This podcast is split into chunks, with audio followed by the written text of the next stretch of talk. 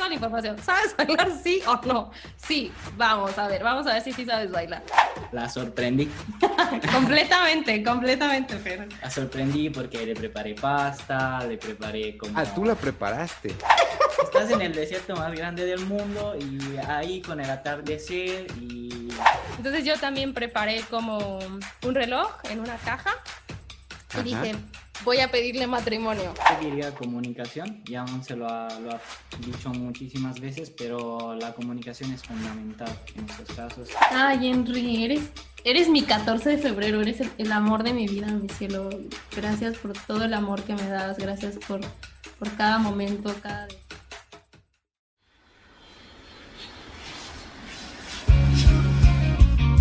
Porque lo mejor que te deja un viaje son las historias porque al contarlas viajas de nuevo. Este espacio está creado para viajar juntos a través de recuerdos inolvidables y anécdotas muy divertidas. Hablaremos con viajeros, amigos, profesionistas, bloggers e influencers sobre destinos de México y el mundo. Compartiremos también consejos de viaje y datos curiosos de muchos lugares que nos ayudarán a aprender muchísimas cosas.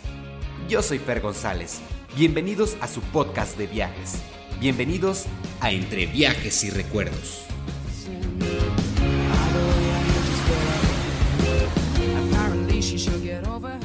¡24! Así es, estamos ya en la transmisión oficial del episodio número 24 de Entre Viajes y Recuerdos. Hoy precisamente también 24 de febrero, eh, mes del amor y la amistad. Amigos, no podía dejar eh, pues desapercibida esta fecha, este mes tan importante. Y si ustedes son de los viajeros que han encontrado el amor o han encontrado un gran amigo en algún viaje o viajando, este episodio definitivamente es para ustedes. A continuación les presento la historia de Monse y Enrico, una mexicana y un italiano que encontraron el amor bailando en Inglaterra. Una muy singular historia acerca de pues estos dos viajeros que se encontraron en un lugar que jamás esperarían y que hoy por hoy se encuentran felizmente casados. Una historia muy bonita que espero que les guste muchísimo y bueno, sin más los dejo entonces con el episodio número 24 eh, de Entre Viajes y Recuerdos y esta bonita historia de amor.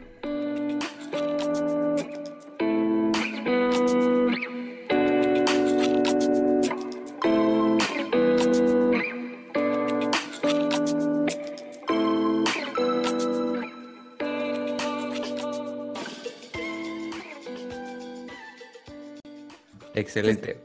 Bueno, chicos, pues me presento, me da mucho gusto conocerlos en persona ya por fin. Bueno, no en persona, eh, virtualmente, digamos. Gracias, Fer. Nosotros también, mucho gusto. Mucho gusto. Y bueno, pues soy Fernando González, dirijo este espacio que se llama Entre Viajes y Recuerdos. Es un podcast que llevo ya pues un año, eh, ya voy, voy a cumplir ya un año en el que inició este proyecto que pretende platicar de muchas cosas con amigos, conocidos, influencers.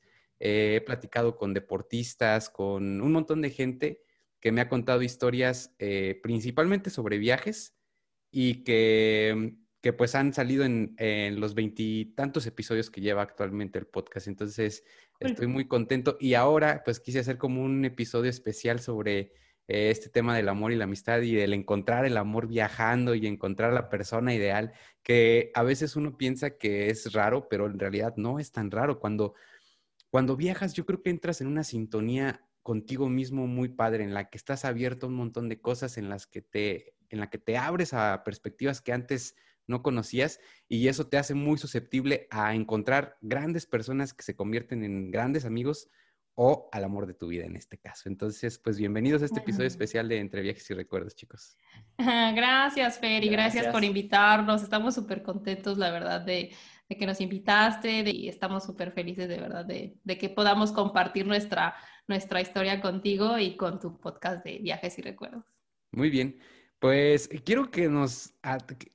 Les había dicho inicialmente que iba a ser algo corto, pero la verdad es que yo creo que su historia nos da para un poquito más. Entonces, vamos a tratar de, de, de hacer el tiempo lo más atrás que podamos para, para entrar bien en contexto de cómo pasó pues lo que ahora vemos, ¿no? Que ustedes están, están juntos. Actualmente me comentaban, viven en Alemania, ¿cierto?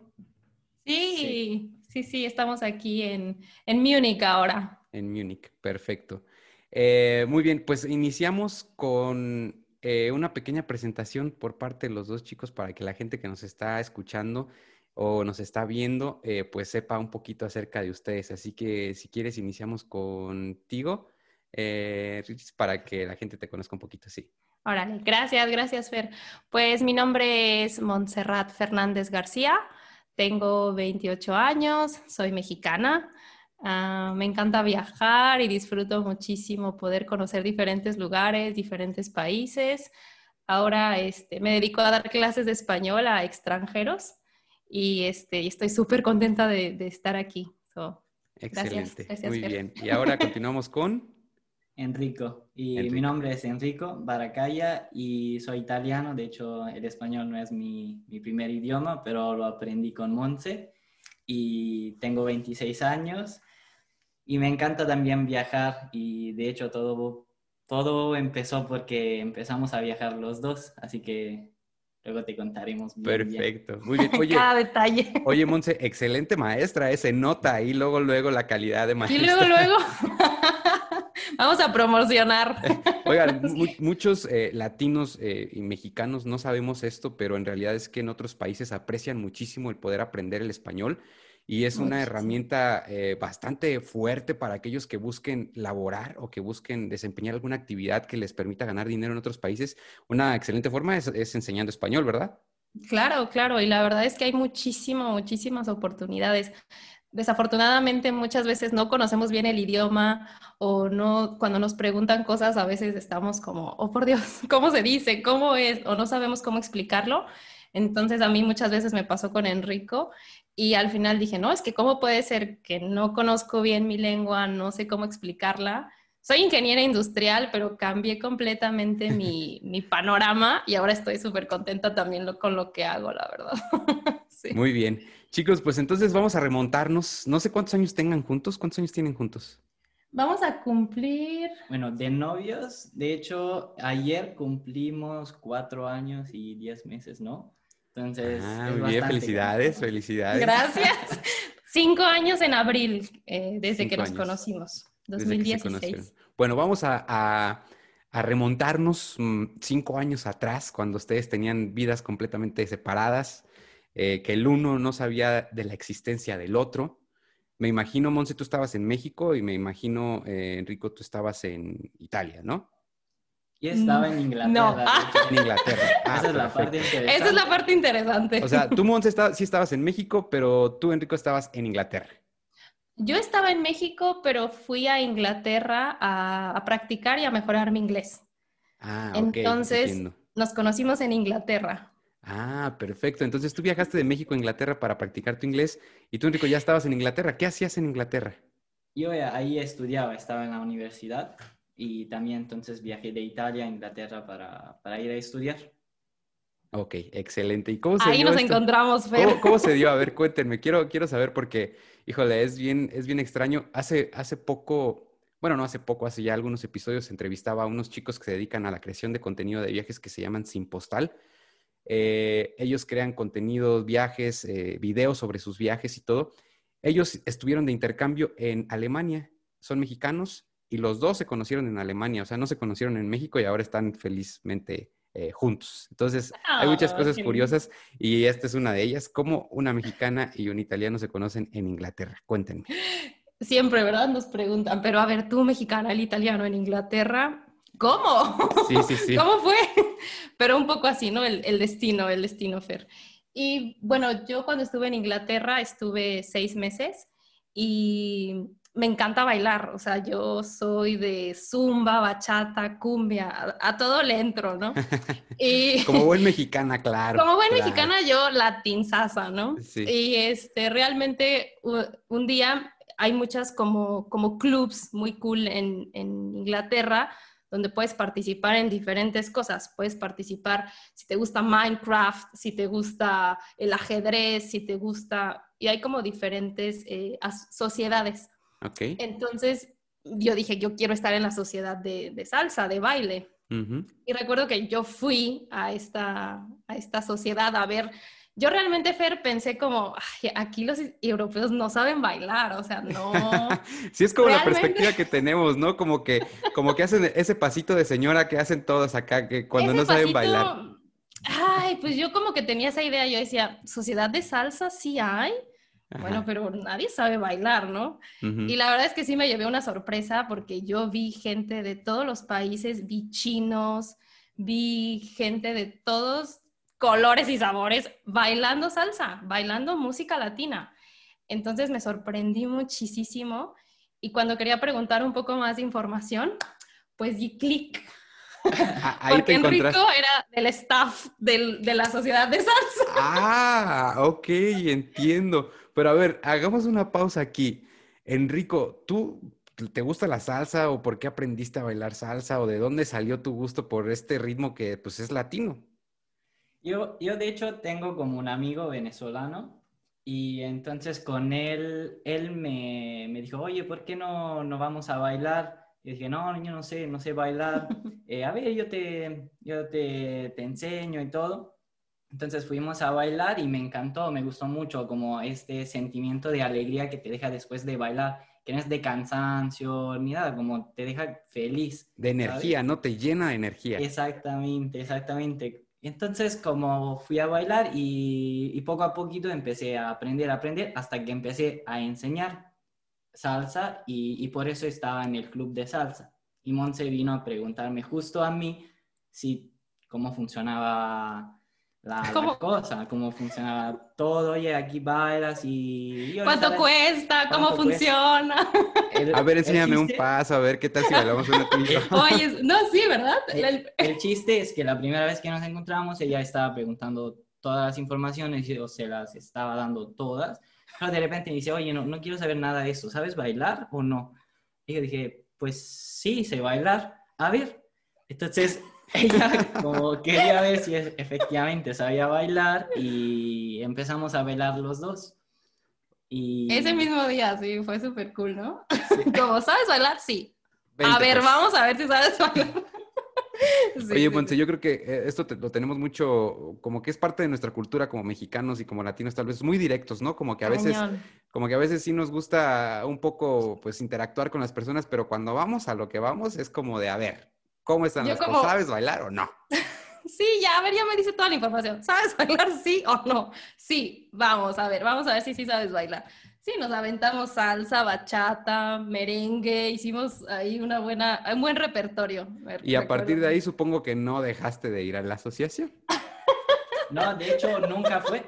Ah. O sea, de hecho, lo, lo divertido es, es, que también ella nunca pagó membresía para entrar en la mi sociedad, de ahí no, nada. O sea, ella nada más se aprovechó de, la oportunidad. De la oportunidad y nunca fue. Y, nos volvimos a encontrar en, en, Y nos volvimos a encontrar en un, en un lugar así siempre para bailar salsa, así bachata. Y ahí es donde nos uh, decidimos como intercambiarnos los números para, para, mantenernos en contacto.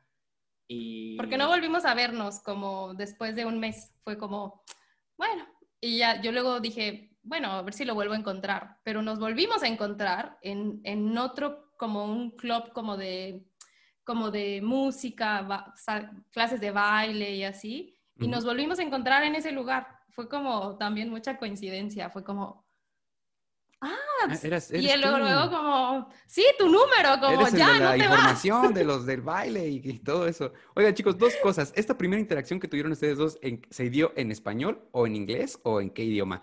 Y segundo, Monse, ¿ya le diste las gracias a su amigo venezolano por haberlo inducido a bailar salsa? Enzo, te mando un beso por si algún día escuchas este podcast. claro, claro, por supuesto, porque también tenía un amigo mexicano. Sí, también. Entonces, sí, sí, sí, sí, sí. Este, ¿Y tu primera pregunta, Fer? La primera interacción que tuvieron, ¿cómo fue? Porque me imagino que pues era idiomas distintos. ¿Cómo, cómo se entendieron o cómo fue en inglés? Sí, eh, fue un poco en inglés y un poco en español, porque yo todavía no sabía muy bien el español. Entonces, yo nada más iba con mi pregunta, con mi como frase, sé hablar un poco de español. y, ya, y, lo intentaba. Un poquito, un poquito. Un poquitito de, poquito de español. Un poquito de español. Sí, sí, sí, no, pero la verdad es que hablábamos en inglés al inicio, él estuvo tomando clases de español en la escuela, entonces ya conmigo lo, lo reforzó y, y, lo sacó. Luego, queridos, queridos eh, eh, que están escuchando este podcast o que nos están viendo, ¿ven la importancia de saber inglés? No, o sea, Excel, inglés y, y las leyes del amor y ya está. Listo. Sí, porque si en este caso, Montse, tú estuvieras así, hubieses estado perdida en el inglés, pues a lo mejor se, entienden dos que tres palabras. Sí, se te va, exactamente. Entonces es, bien importante, yo creo que, y a veces no nos importa tanto como que inglés, no importa tanto, no lo voy a necesitar, pero la verdad es que no te puedes imaginar la cantidad de cosas que te puedes eh, encontrar eh, personas con las que puedes platicar, conociendo un poco de esto. O sea, de oportunidades que te puede abrir, porque en el lugar donde estuvimos, Fer, fue una ciudad que se llama Sheffield, al norte de Inglaterra. Es una, es una, es una ciudad que es súper multicultural, donde encuentras a personas de todos los países y la única forma de comunicarte es el inglés. Si no sabes inglés y no sabes comunicarte, te pierdes de toda la riqueza cultural, eh, comunicativa, de todas estas cosas que te brinda como estar en otro país, poder hablar con otras personas.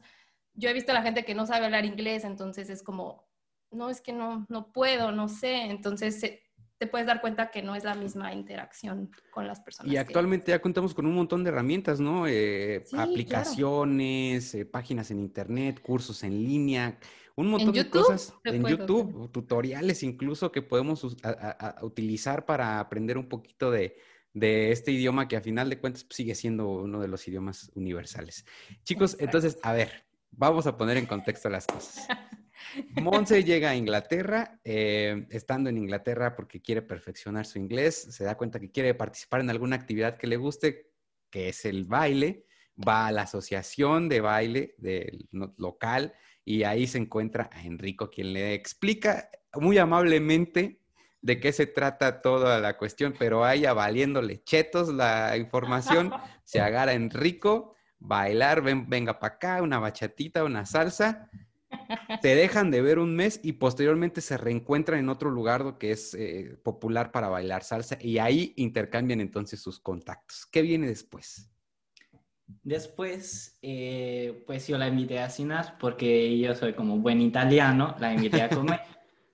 Entonces dije, oye, eh, aquí está mi número, hay una clase de, de, bachata a esta hora, pero si quieres podemos cenar antes y luego vamos a la clase de, de bachata. Y Monse dijo, sí, sí, sí, no hay ningún problema y vale. Entonces, creo que Monse se esperaba como algo más ligero o como algo más un snack yo antes de ir a bailar. Pero la sorprendí.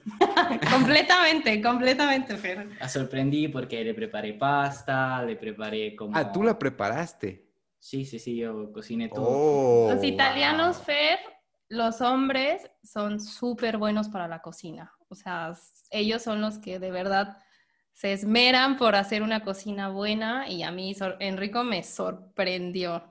Me sorprendió. ¿Qué preparaste, mi amor? Yo enamoradísimo, enamoradísimo de, de, o sea, súper fan de la comida italiana. Yo tuve la oportunidad de trabajar en un restaurante italiano con chef eh, en donde había estado en Estados Unidos, que es el estado de Wyoming.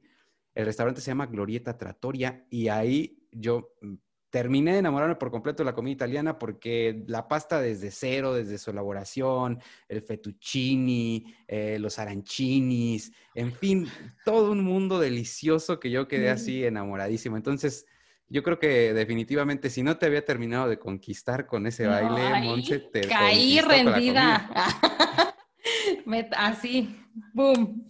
Porque me preparó, es que Fer me preparó, o sea, un menú, él me dijo, no, podemos cenar algo antes de ir a cenar, antes de ir a bailar. Y yo, ah, buena idea, algo tranquilo, no, no, no, no, o sea, se aventó entrada, primer plato, ensalada. ¿Qué fue? Cuéntame qué fue, cuéntame qué fue. A ver, amor, ¿te acuerdas?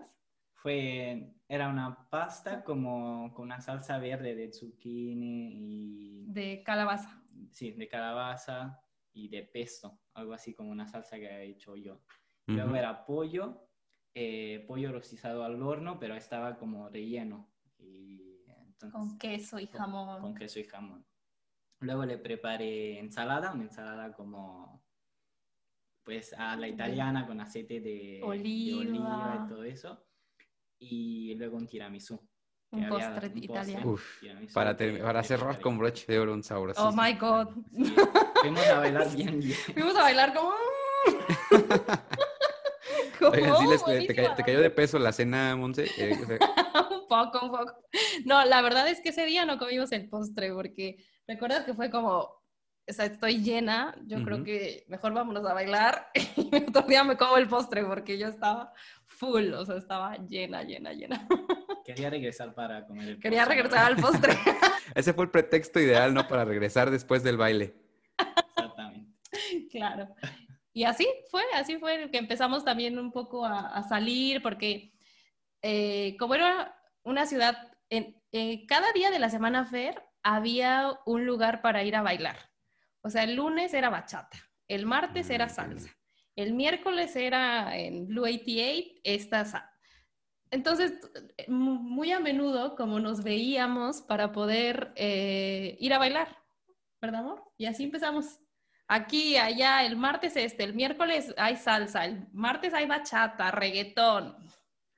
Sí. Muy bien, oigan, y, Enrico, como todo un caballero, me imagino que eh, eh, ya procediste a dar el siguiente paso, a pedirle formalmente a Monse que fuera tu novia. Digo, yo estoy adivinando, no sé si fue así en realidad, pero si fue así, cuéntenme cómo fue ya ese siguiente paso de que, salían a bailar, cómo fue ya formalizar una relación, sobre todo sabiendo y teniendo en mente que pues uno tenía su destino tal vez en otro lugar o que tú, Monse, ibas a regresar a México, no sé, cómo les pasó por la mente este tipo de cuestiones y cómo fue el punto ya en el que decidieron formalizar su relación. Y fue muy interesante porque efectivamente eh, yo tenía planeado quedarme en Inglaterra para trabajar y Monse tenía planeado regresar a, México después de los seis meses eh, de, aprendizaje de, inglés. Entonces no sabíamos bien los dos. Y de hecho la cosa interesante es que también yo me había informado de cómo era la cosa en México, porque en Italia en teoría no es que le pides formalmente a tu futura novia si quieres, si ella quiere ser tu novia, nada más como sales y después de un poco es como que la relación se vuelve más exclusiva. Ah, o sea, en Italia nunca hay un punto en el que el hombre le dice a la mujer literalmente, oye, ¿quieres ser mi novia? No, no efectivamente. algunos lo hacen, o sea, no estoy diciendo que todos los italianos no, no, lo, no lo hagan, pero... No es lo más normal, pues. No es lo más normal porque luego se ve demasiado, demasiado formal, como ya algo que, eh, que a lo mejor te vas a casar con esa persona. Entonces no se vuelve algo ah. como más... No, porque en México así decimos acá, así como que, ¿quieres ser mi novia? Ah, sí, órale, pues, y después ya no, y órale, sí. ya, gracias, que te vaya bien. Sí, sí o sea, no, no, lo, no, lo, tenemos como tan, como que tan formal. Me imagino que cuando en Italia así ya le pides a alguien formalmente que sea tu pareja, que sea tu novia, es como que tu intención va muy seria, como que ya buscas una relación ya bien estable y que tal vez en un futuro se convierta en tu esposa, ¿no? Claro, claro, claro, claro. Pero los europeos en general, Fer, como en general tú ves que llevan mucho tiempo saliendo y así, pero nunca hay como una, como quieres ser mi novia, ¿sabes? Como, creo que es sí, no. Entonces tuve que informarme en, en, las prácticas mexicanas para entender bien cómo iba a ser. Oye, lo, lo, googleaste, ¿no? Así como se le pide a una mexicana con, que. Con su amigo Fer, con sus amigos el ah, venezolano y el Big Sí, sí, sí, con eso, ¿no? Sí. Y decidimos, ¿verdad, cielo? Y decidimos un poco como entre... Entre los dos. Entre los dos, efectivamente fue al mismo tiempo que decidimos eh, como formalizar la relación. Eh, pero también estábamos conscientes que los dos no nos íbamos a encontrar muy pronto porque Monse ya tenía su vuelo de regreso, de hecho. Y entonces no sabíamos bien, nada más habíamos dicho, ok, vamos a intentar esta relación a, distancia, pero sin saber, además fue muy interesante porque yo antes también tuve una relación a distancia, pero tuve que, cortarla por lo mismo, porque por la distancia y Monse también, ¿no? Como ella también. O sea, ya tenían antecedentes de relaciones a distancia que no funcionaron. Que dijimos nunca más, o sea, de esas veces que dices, la verdad es que no funciona porque, porque es muy complicado, o sea, ¿Qué, ¿Qué, cambió en esta, en esta situación? ¿Qué fue lo que los hizo decir, sí, va, hay que intentarlo nuevamente? Había algo ahí, yo creo que una chispita dentro de ti, ¿no? Como Mucho amor, Fer. Esas, mariposas que dicen que luego a veces son también las que te dicen, híjole, creo que esto sí vale la pena, creo que es una buena persona. Sí, yo creo que, yo creo que eso, Fer, como la parte hicimos un clic tan fuerte, como Enrico es una persona increíble, o sea, la comunicación que tiene, la inteligencia emocional, que yo decía, es que cómo puede ser que sea o sea, que tenga tantas cosas como que de verdad no dices, es una persona que, bueno, puede ser tu novio, vas a estar bien con él, lo disfrutas. Yo sentía una conexión fuertísima con Enrico, o sea, de de, de verdad decir, lo doy todo. lo, lo intento. Y entonces me imagino que ya se llegó el momento de la despedida momentánea, pues porque pues eh, era como tenía que ser. Monse tenías que regresar a México, Enrico tenía que seguir en sus actividades en Inglaterra y pues inevitablemente tengo que preguntarles cómo fue, en qué pensaron en ese momento en el que me imagino estaban en el aeropuerto, no sé si estuvieron ahí juntos o se despidieron desde antes, pero ¿cómo fue este momento? Bueno, el primer momento fue muy triste, fue muy, muy, muy fuerte la primera vez que... No sabíamos cuándo nos íbamos a volver a ver, o sea, no teníamos ni idea. Entonces es un sentimiento súper feo, como de, pues adiós, nos vemos pronto. Ah, realmente no sabes cuándo. Entonces sí fue muy fuerte. Yo recuerdo fue de las primeras veces que nos separamos. La verdad, la verdad es que sí fue un sentimiento como de, pues a ver qué sigue, a ver qué, qué, pasa, a ver si la relación se da, no se da, y poco a poco, ¿no, amor? Sí, exactamente. O sea, empezaron ya, a, me imagino que a verse por medio de videollamadas, a llamarse por teléfono, que dicho sea de paso, o sea, una relación a distancia en México entre mexicanos es complicada porque, pues, obviamente es difícil no ver a la persona que quieres, no ver a la persona que, que, amas, a la persona con la que quisieras estar y a veces haces cosas y te imaginas inevitablemente estar con esa persona mientras estás haciendo eso que, que estás disfrutando tanto. Pero ahora me imagino estar en una relación a distancia y en países tan diferentes con un cambio horario pues significativo en el que la mayoría de las horas del día en la que nosotros en México estamos desarrollando todas las actividades eh, de nuestra vida, la otra persona está dormida, o sea, o está despertando o está eh, preparándose para dormir. En este caso, ustedes estando en Alemania, imagino que allá es ya eh, un poco tarde en la noche, ¿no es así? Son, por ejemplo, ahorita son 7.57, Fer. ¿Qué horas son en México? ¿12? Mm, van a ser la una de la tarde, sí, exactamente. Siete horas de diferencia. O sea, prácticamente ustedes ya terminaron su, día, ya están en casita, listos para prepararse para descansar. Y yo aquí en México, pues estoy iniciando, ¿no? Estoy eh, en, en el vigor del día. Entonces, ¿cómo fue combatir con estas circunstancias? Fue, fue complicado al principio porque, como, como dices, tuvimos que que acordarnos bien con el horario porque yo también iba a la universidad y Monse también trabajaba, entonces decidimos como, ya vanos, eran como las dos, la una, dos de la noche normalmente para mí. Y entonces después del trabajo de, de Monse.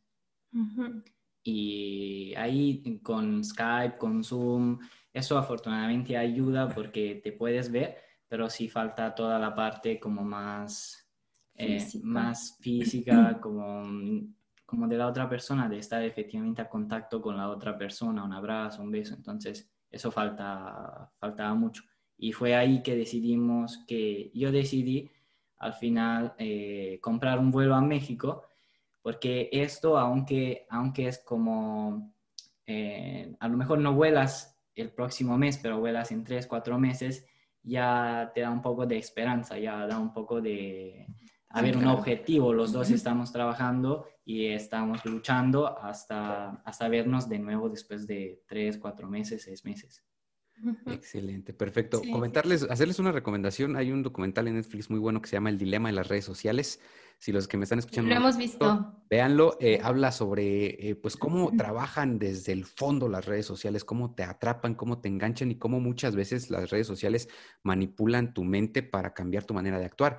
Pero eso sí, que también hay historias detrás eh, de las redes sociales en las que las redes sociales han ayudado a que muchas personas se encuentren, a que muchas personas sigan en contacto, a que familiares que tenían años perdidos se vuelvan a encontrar y a que relaciones eh, como la de ustedes eh, se dé, porque tal vez si no hubiesen tenido ninguna de estas herramientas, hubiera sido muy difícil. A lo mejor no estaría platicando ya ahorita con ustedes. Entonces, con cartas, Fer. Exactamente, por cartas probablemente, pero a veces, bueno, es, es, más difícil que de repente dar un clic en tu teléfono y ver a esa persona inmediatamente ya, ¿no? Claro. Este, bueno, entonces esa es mi recomendación para que lo vean. Y Enrico, preguntarte, ¿tú ya habías venido anteriormente a México o era la primera vez? No, era la primera vez, entonces mi primera vez a ver a mi novia y a conocer México. Dos pájaros de un tiro, Fer. y, y Monse, me imagino que le enseñaste la cultura mexicana, pero la cultura, ¿no? Todo, todo, Fer. Yo soy de Morelia, entonces me, me, lo llevé a todo, todo Michoacán. O sea, yo primero le dije, tienes que conocer mi lugar, mi tierra, donde yo nací, tienes que conocer a mi familia, la comida, eh, tienes que conocer todo, todo lo que, lo que tenemos aquí en México. Y Por supuesto, porque... Fascinado. Porque claro, o sea, hablamos del fettuccini, de, de, del tiramisú, pero obviamente tenemos que hablar de unos buenos pero tacos, ¿qué tal el, atolito con, ah, con tamales, mi perro? Claro, por supuesto. ¿Qué fue lo que más te gustó de conocer nuestra cultura, Enrico? ¿Qué más me gustó? Yo creo como me encantó, por ejemplo, la, toda la parte cultural que tienen atrás como toda la parte prehispánica, que se me hizo muy, muy interesante porque eh, obviamente a, lo mejor aquí en Europa lo estudiamos como bastante rápido y así, eh, llegaron los españoles ahí, pero efectivamente antes de los españoles había toda una cultura y toda una civilización increíble que crearon como pirámides que aquí en Europa no tenemos, entonces ver, no sé, estas pirámides, esa esas cosas que a veces solo ves en los, em, como en las películas, eh, te llena de emoción como ver, no sé, todo eso. Entonces, claro, y eh, es impresionante ese impacto que tienes al visitar por primera vez una zona arqueológica. Por ejemplo, a mí me pasó, ¿no? Que estaba en Chichen Itza y me empezaron a decir el templo de Kulcani, lo diseñaron de esta manera para el solsticio de verano y la serpiente baja. Y, y yo de repente empecé a imaginarme a las personas por ahí caminando y, y, y es, es increíble, de verdad, para nosotros como mexicanos conocer así a fondo cuáles son nuestras raíces y las culturas que, precedieron a la conquista, no me quiero imaginar para alguien que visita por primera vez nuestro país. Sí, claro, claro. La verdad es que para Enrico fue muy sorprendente. Fuimos a Teotihuacán. fue el único otro lugar antes de que, de que se fuera, porque salía su vuelo de la Ciudad de México. Entonces dije, bueno, tenemos que aprovechar, aunque sea eh, Teotihuacán, que es un, un, lugar impresionante. Entonces fue una de las, de las, de las veces que pudo por primera vez como eh, tener eh, como contacto con la cultura azteca y, todas estas partes, esta cultura prehispánica que a los extranjeros en general, Fer, les encanta. Perfecto. A ver, Montse, quiero que pongas tus manos así frente a la cámara. A ver, un momento. Muy bien. Todavía, ¿eso es un anillo de compromiso, Monse? Sí. Ah, muy bien. No estaba viendo mal, ¿eh? No estaba viendo mal. Como que yo veía algo raro ahí en el dedo. Yo dije, ay, me va a decir a ver si estoy muy nerviosa. no, como que yo había notado algo ahí en tu mano que dije, ay, esto se ve raro. Como que será, una... ¿será o no será? ¿Será Mira, entonces, comprometidos. Muy bien. Oigan, yo sé que ustedes tienen una historia. casados. Ah, felizmente casados. Oigan, yo, yo sé que ustedes tienen una historia bastante eh, bonita acerca de cómo se dio la entrega de ese anillo, que quiero que, eh, pues no, no podemos dejar pasar este episodio sin que me cuenten esa historia, por favor. ¿Me ah. quieres contar tú? No, voy a llorar. Ah. pues sí, yo, yo creo que este, antes de comprometernos, antes de, de, de, todo esto pasaron muchas cosas, Fer, como tuvimos, yo tuve que ir a Europa, tuve que regresar a México, Enrico se fue a vivir a Francia, eh, yo no podía salir de, tuve que ir a visitar, mi hermana vive en Inglaterra, entonces yo iba a visitar a mi hermana para poder estar más cerca de Enrico. La relación a distancia, la verdad, fue muy, muy difícil por muchas cosas, pero al final dijimos, como ya basta, como estar yendo, regresando, viendo cuándo nos vamos a ver, cuándo no nos vamos a ver, eh, no puedo ir, no puedo regresar. Y pasó exactamente un poco después de la pandemia, porque nos comprometimos en noviembre del 2018. Entonces, cuando iniciamos este, este viaje, ya lo habíamos platicado, nos gustaría realmente formalizar más nuestra relación. Queremos estar juntos, no queremos, la verdad es que Enrico y yo algo que nos hizo muy fuerte con la distancia, Fer, fue la comunicación. Decirnos todo. ¿Sabes qué me vas a decir? Si te gusta, si no te gusta, si es difícil, si no es difícil, si está andando bien, si no, hay que ser sinceros porque no, como que no podemos perder el tiempo con personas ni con haciendo cosas que no queremos. Entonces yo le dije A, Enrico, ¿sabes qué? O sea, si va, va bien la relación, no va bien al final decidimos, ¿sabes qué? Sí, yo creo que sí queremos estar más tiempo juntos, queremos formalizar nuestra relación, queremos realmente tomar el siguiente paso con muchísima responsabilidad, porque sabemos que tiene mucha responsabilidad estar casado. Claro. Y lo platicamos, siempre lo platicamos, Fer, la verdad. Y yo le dije, ¿sabes qué? Yo te quiero regalar como, sí, sí nos vamos a comprometer. Yo de mi parte, yo también te quiero regalar algo a ti, porque yo sé que un anillo de compromiso es un regalo caro que una mujer recibe. Pero a mí me gusta que nuestra relación siempre tenga como igualdad. Sí, oye, porque Enrico, ¿con qué nos quedamos nosotros? Nomás con una cartera sin dinero y ya, sin nada, ¿verdad? Y gracias, o sea. sí, muy bien, yo, muy bien. yo lo hablé con Enrico y le dije, o sea, tú, yo sé que tú me vas a dar ese regalo, no sé cuándo, no sé cómo, no sé nada, pero yo, yo, yo también te quiero regalar algo a ti de nuestro compromiso. ¿qué te gustaría? Y me dijo, pues un viaje, un viaje. Ah, ok. Y le, me dijo, quiero que sea algo que no se va a olvidar, quiero que sea algo que, que se nos va a quedar para siempre y que, y que bueno, es esto, ¿no? Oye, qué nobleza, Enrico, tengo que admitirlo porque tal vez cualquier otra persona hubiera pedido algo material, algo de valor, un reloj, eh, un collar, un, no sé, pero tú pediste algo de muchísimo más valor. Eh, yo siempre he dicho que con las personas que, con las que he platicado y las personas que me escuchan a través de este podcast es que un viaje te da eso, un viaje te da un valor intangible que se queda contigo en tu memoria y en tu corazón para siempre. Y eso, eso que tú decidiste es a final de cuentas lo más valioso, porque si en algún momento eh, las cosas cambian o, algo extraño pasa, esas memorias siempre van a estar contigo y algo material se pierde, algo material te lo pueden robar, algo material eh, pierde su valor muy fácilmente, pero las vivencias que te deja un viaje, jamás. Jamás, jamás, Fer, con eso te vas. y la verdad es que al final eh, yo dije, bueno, más o menos un anillo de compromiso anda en este precio. Decidimos también un budget, fue como, mira, ni muy, muy, ni tan, tan, yo soy un poco despistada también, entonces no te vayas a gastar la millonada ahí. Entonces, mejor vamos a poner un budget. ¿Sabes qué? Decimos el presupuesto es esto, bla, bla, bla.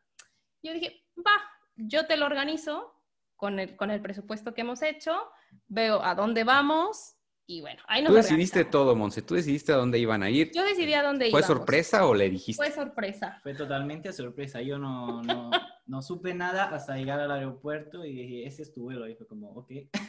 Fue muy chistoso porque me decía, oye, pero es que dame tips, ¿a dónde vamos? Y yo, mira, lo que necesitas son zapatos, pantalones y como... como pues, muy buenos tips. O sea, no frío, como de frío, de calor.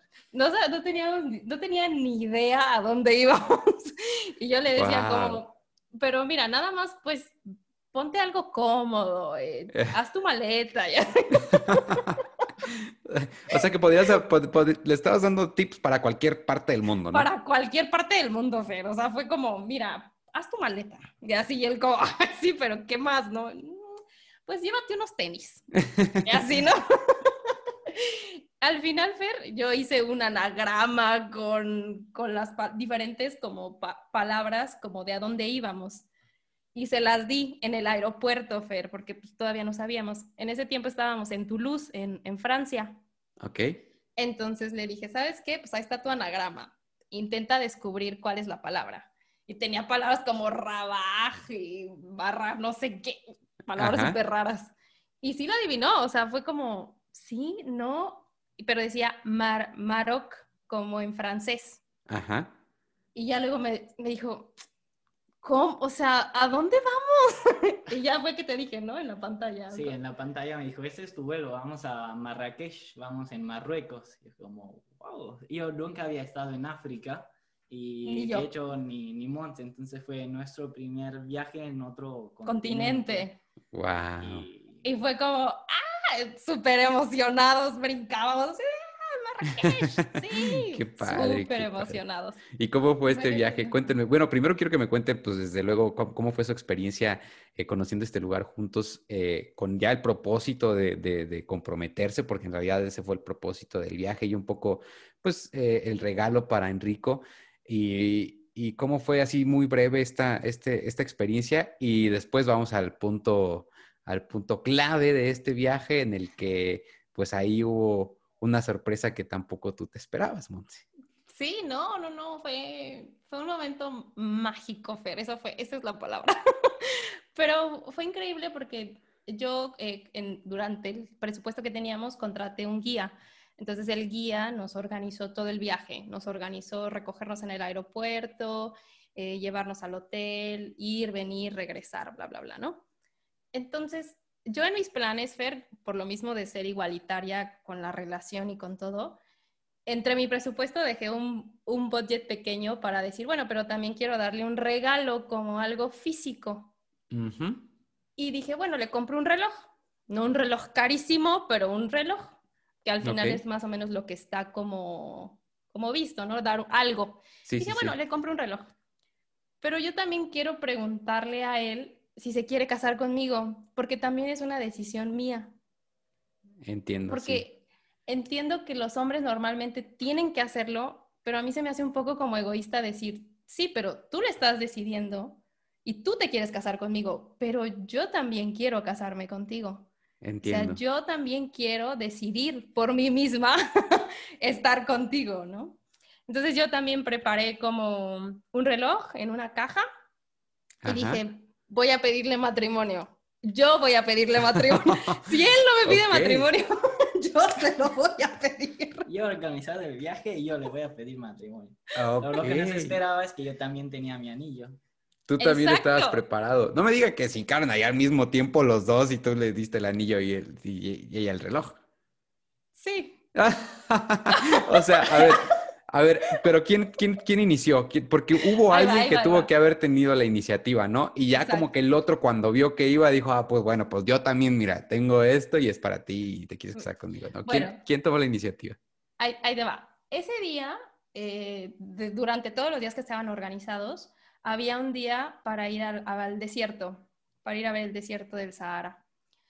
Y durante el camino, recuerdo que el guía nos venía platicando una historia súper bonita de que el desierto era mágico, que tenía magia, que cuando tú ves el desierto te enamoras y, descubres las maravillas del desierto. Bueno, Enrico y yo como escuchando Alibaba y los 40 ladrones, Fer, o sea, ah, estábamos fascinados. Se trasladaron ahí a la historia. Y de repente nos, bueno, vamos, van a tomar un camello, el camello los va a llevar a una tienda, bla, bla, bla, ¿no? Pero nos dijo el, el chavo, no se pueden llevar muchas cosas porque, si se, porque el camello no pueden transportar todo. Solamente llévense lo necesario. Porque íbamos a dormir en el desierto. Ah, ok, entiendo. Era un viaje en el medio del desierto, íbamos a dormir ahí en el desierto y luego íbamos a regresar. Entonces, nada más las cosas para, estar una noche. Para estar una noche. Entonces, toda la maleta, todo lo que traíamos, nos dijeron, déjenlo en un cuarto y solamente lo esencial se lo llevan al camello y mañana vienen por ello. Vale, está bien. Entonces, yo dije, creo que este es, este es un momento padre o cool para yo darle el, reloj. Así que me llevo el reloj. ni, ni, pijama nos llevo. O sea, hacía un friazo en la noche ese día, pero bueno. O sea que si te hubieran dicho, Monse, puedes llevar un artículo nada más, tú decidiste. Yo mi reloj, ese me lo llevo. Y aquí es donde viene la, coincidencia y el... Bueno, continúa, te dejo continuar. Porque, porque los dos estábamos con la maleta abierta, ¿te acuerdas, amor? Estábamos, ok, entonces nada más lo esencial. Yo dije, bueno, yo creo que el reloj me lo llevo. Este, Enrico estaba con sus cosas, yo con las mías. Vámonos, estamos listos, ¿no? Nos fuimos y nos dijeron, nos vamos a detener en medio del desierto, atardecer. Ok. Entonces, ¡ay, qué emoción! Entonces, o sea, de repente nos detenemos con el camello y nos dicen, este, bueno, aquí nos vamos a esperar a que a ver el atardecer, a ver cuando el sol entra, ¿no? Entonces yo fue como, este es el momento perfecto, es como lo que de verdad, o sea, ya es ahora, ¿no? Ajá, sí, sí, sí. Pero de repente yo estaba como con mi bolsa buscando las cosas. Ajá. ¿Qué estamos haciendo? Pues sí, yo dije, también es el momento perfecto, ¿sabes? O sea, tú estás, pensando lo mismo que Mons. Sí. estás en el desierto más grande del mundo y ahí con el atardecer y como va a estar, va a estar muy cool la cosa. Entonces yo también estaba con mi anillo, pero lo había escondido porque obviamente estábamos ahí los dos, entonces Mons se podía ver mi maleta, yo estaba sí, sí, sí. arriba del camello, ¿no? Entonces estábamos y yo también estaba intentando sacar el anillo y de repente Monse me, me dice, eh, oye, ¿te puedes voltear que te tengo que dar una cosa? Y, yo fue como, sí, ok, eh, me volteo, no, no, hay, no hay problema. Entonces me volteé, pero yo también tenía el anillo. Enrico tenía el anillo en la bolsa del pantalón. Como... Entonces, eh, Montse, eh, bueno, yo no la vi porque estaba volteado, pero seguramente como se puso de rodillas y, y dijo, volteate. Y cuando dijo, volteate, yo también me puse de rodillas. Él se puso de rodillas al mismo tiempo, Fer. O sea, no nos vimos. Y de repente los dos, ahí está la foto, Fer, luego te la mando. Claro, sí. Los dos con, con la caja, de, o sea, fue como, te quieres casar conmigo, pero Enrico también fue como, ¿Te quieres casar ¿Te quieres casar conmigo? Porque yo no terminé, ¿no? La frase fue como... Es que la dijimos al mismo tiempo. Y de hecho fue muy chistoso porque la primera cosa que me dijo Monse fue no. Pero no fue un no como... ah, sí, yo como no, no. Puede no, espérate, es que yo te lo iba a decir. Espérate, yo te quería decir primero. Oigan, ¿y el guía? ¿Ahí estaba el guía? O sea, el que estaba viendo esta escena. Sí, el, yo nos estaba haciendo la foto. El guía yo, porque yo le pedí, yo le dije, oye amigo, pues échanos ahí una fotito, ¿no? Porque yo, yo le voy a pedir matrimonio a mi novio hoy. Okay. Entonces él como, ah, bueno, yo se las tomo. Pero pues yo fue cuando le dije, volteate. Ah, y Enrico, yo recuerdo que él estaba, estaba Fer como intentando sacar el anillo de, la bolsa. sí. Que lo había amarrado bien, ¿sabes? Como arriba del camello, ¿no? Es como, es peligrosa la cosa. Sí, claro. Oigan, qué padre cuando eh, hay muchos eh, ejemplos de parejas en las que se quieren mucho, eh, no sé, pero al final de cuentas como que no tienen los mismos objetivos, tal vez uno pretende casarse, tal vez el otro no, tal vez uno quiere una cosa u otro, otro otra, pero qué bonito cuando hay parejas como la de ustedes que coinciden de una manera tan curiosa en la que los dos quieren la misma cosa y, y cuando pues yo siempre he dicho esto, cuando hay, cuando hay un compromiso de por medio y cuando los dos se comprometen a una misma cosa, que en este caso es el amor, pues las cosas se pueden, se pueden lograr. Entonces, qué padre que coincidieran de esa manera tan, tan peculiar. Ay, gracias, Fer. Las cosas fluyen. La verdad es que al final hemos hecho muchísimos sacrificios como pareja. Eh, la distancia a mí se me hacía como la peor cosa, pero luego dije, no, tiene que ser mi amiga, tengo que aprender algo de esto yo creo que realmente mostrarte esas o ponerte esas adversidades como oportunidades. O sea, yo creo que, como tú dices, todas las parejas tienen diferencias, pero yo creo que esas diferencias hacerlas fortalezas. Enrico y yo somos súper diferentes, Fer. O sea, Enrico es súper tranquilo, súper eh, como responsables, disciplinado y yo no, o sea, yo soy más de aventarme, de tener aquí una cosa aquí, otra cosa allá. Sí. Pero yo creo que eso es lo, lo, bonito de nuestra relación, como de yo aprender de él y él aprender de mí, porque al final esas diferencias creo que es lo que hacen fuerte nuestra relación. Oigan, yo alguna vez pensé en que si yo pudiera tener la oportunidad de elegir con quién estar el resto de mi vida, una pareja, elegiría tal vez a la mujer más diferente a mí, precisamente por eso, porque tal vez es de la que más puedo aprender. No me interesa tal vez si es el cuento de hadas en el que es el final feliz y vivieron felices para siempre. Eh, me interesa más que sea diferente a mí y que tal vez haya muchas cosas en las que no coincidamos, pero que sea alguien de quien pueda aprender acerca de mí mismo, porque al final estar con otra persona y los problemas que puede haber y las adversidades que pueden vencer juntos, sí te enseña de la otra persona, pero te enseña más de quién eres y de ti mismo, ¿no? Cierto, cierto, cierto.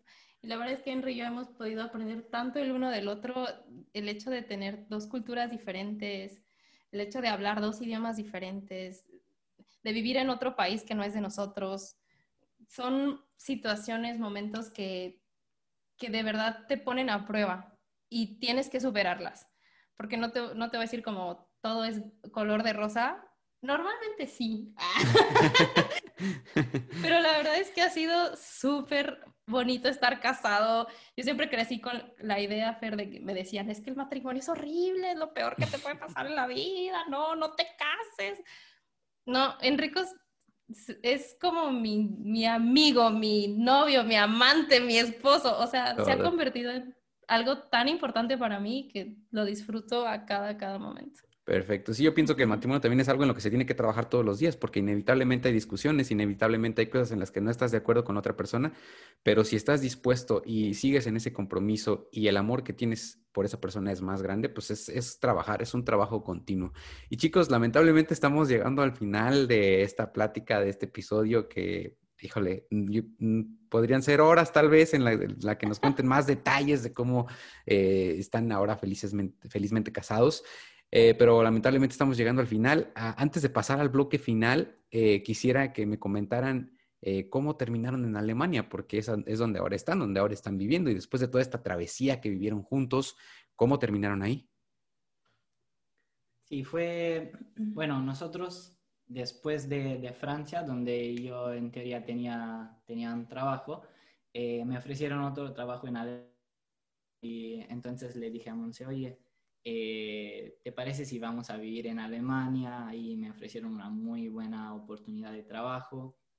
Y Monza, afortunadamente, eh, a ella le encanta viajar y trabaja online, en línea, entonces dijo, sí, ¿por qué no? Le encantan como los retos y aunque los dos no sabemos ni una palabra de alemán, estamos perdidísimos aquí. ¿Y ¿Te puedes imaginar? Sí, debe ser complicado. ¿Ya, ¿Ya más o menos los están agarrando un poco o todavía no? Ya. Ah, nine. no, poco, no, no tanto. Un poco, un poco. un poquitín, ok. y entonces al final eh, decidimos los dos juntos eh, ir a vivir a Alemania y aquí, aquí estamos. Aquí estamos viviendo eh, con un poco de frío. un poco de frío, sí, muy frío.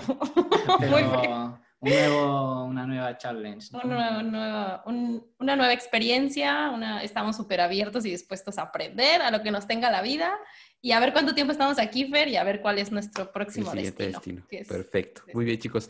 Pues la etapa final eh, es muy sencilla, pero consiste en que ustedes, acerca de lo que nos han platicado, y yo creo que es algo, un punto que se puede rescatar acerca de esta charla, que es las relaciones a distancia, que cuando conoces a alguien eh, viajando en otro país, o cuando alguien extranjero viene a México y se conocen y hay un clic y hay un, hay un, algo, pues el principal reto es ese, ¿no? A veces la distancia. ¿Cuáles serían sus tres consejos para una pareja que tiene una relación a distancia eh, en dos países diferentes? Cool. Bueno, mi primero es la distancia, no verlo como, un, como una separación, sino como una oportunidad. Puedes aprender muchísimas cosas de la distancia la, el número dos es como, yo creo que tener una próxima fecha a verse. Es decir, nos vemos en un mes. ¿Tengo vuelos, no tengo vuelos? O realmente establecer una fecha de, de cuándo se pueden ver la próxima vez. Y la tercera... Bueno, yo diría comunicación. Ya se lo ha, lo ha dicho muchísimas veces, pero la comunicación es fundamental en esos casos que donde los dos tienen que, ser que estar abiertos a platicar de, de, todo, de decir las cosas que van bien, de las cosas que van mal, porque a distancia eh, te obliga un poco a, a, mm, eso, en el, sentido, es mucho esfuerzo, entonces si tengo que hacer tanto esfuerzo, mejor que, que soy sincero con la otra persona, mejor que, que lo platico bien, porque si no, no vale tanto la, todo este esfuerzo, mejor como no, si no es algo serio. Entonces, que la comunicación y la sinceridad. Esto es muy, muy importante. Perfecto, chicos, pues con esto estamos llegando ya al final de este episodio eh, muy bonito, dedicado obviamente para todas las parejas de enamorados viajeros que nos están escuchando con eh, un sentido muy especial acerca de este día del de, amor y la amistad. Y nos despedimos con Enrico diciéndole sus deseos en este Día del Amor y la Amistad, que sabemos que en esta zona eh, pues del, del, mundo, en México, se, se, celebra bastante, no sé si en otros países, me imagino que también hay un día especial para celebrar este tipo de cosas, pero Enrico, te queremos escuchar decirle a Monse en italiano algo bonito relacionado con el Día del Amor y la Amistad. Ah. Venga, Enrico. En italiano. Claro, sí, sí, sí. Certo. Dai. Eh... eh, es che è importante, sai, se l'amore. Eh, grazie per essere stata così tanto tempo a, a mio lato e per eh, essere stata così sincera, rispettosa e soprattutto grazie per tutti gli abbracci e baci che mi dai ogni giorno. Mm. Qué bonito, qué bonito se escuchó. Lo entendí muy poco, pero qué bonito se escuchó. Ahora, Monse, es tu turno de decirle algo, algo lindo acerca de este día a Enrico. Ay, Henry, eres, eres mi 14 de febrero, eres el, amor de mi vida, mi cielo.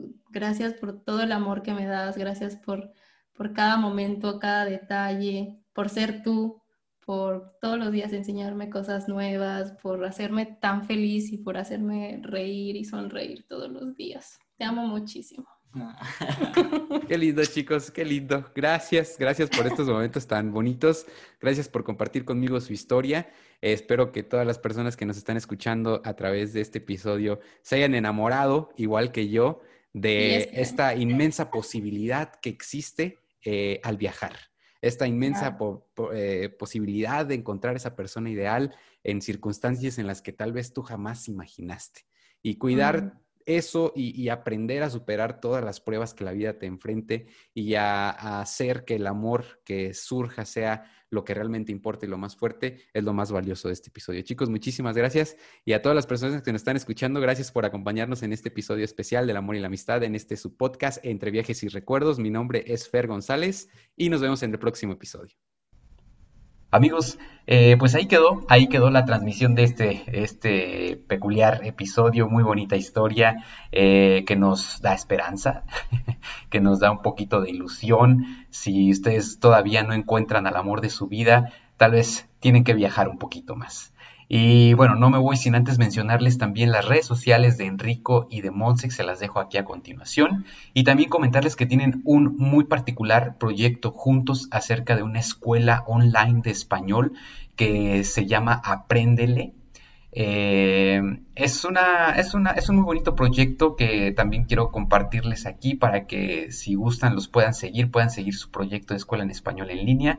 Y pues nada, eh, agradecerles nuevamente que me acompañaran en esta transmisión, que estén muy bien. Mi nombre es Fer González y los veo en el próximo episodio, que será una muy particular historia eh, donde yo les voy a narrar eh, algunos cuentos y leyendas de un lugar en Rumania que ustedes conocen muy bien, esta ciudad que se llama Transilvania, donde ustedes van a poder escuchar una serie de leyendas que envuelven a este eh, magnífico y misterioso lugar. Así que nos vemos el próximo miércoles con estas historias de Transilvania. Y pues nada, que estén muy bien. Un abrazo. Hasta pronto.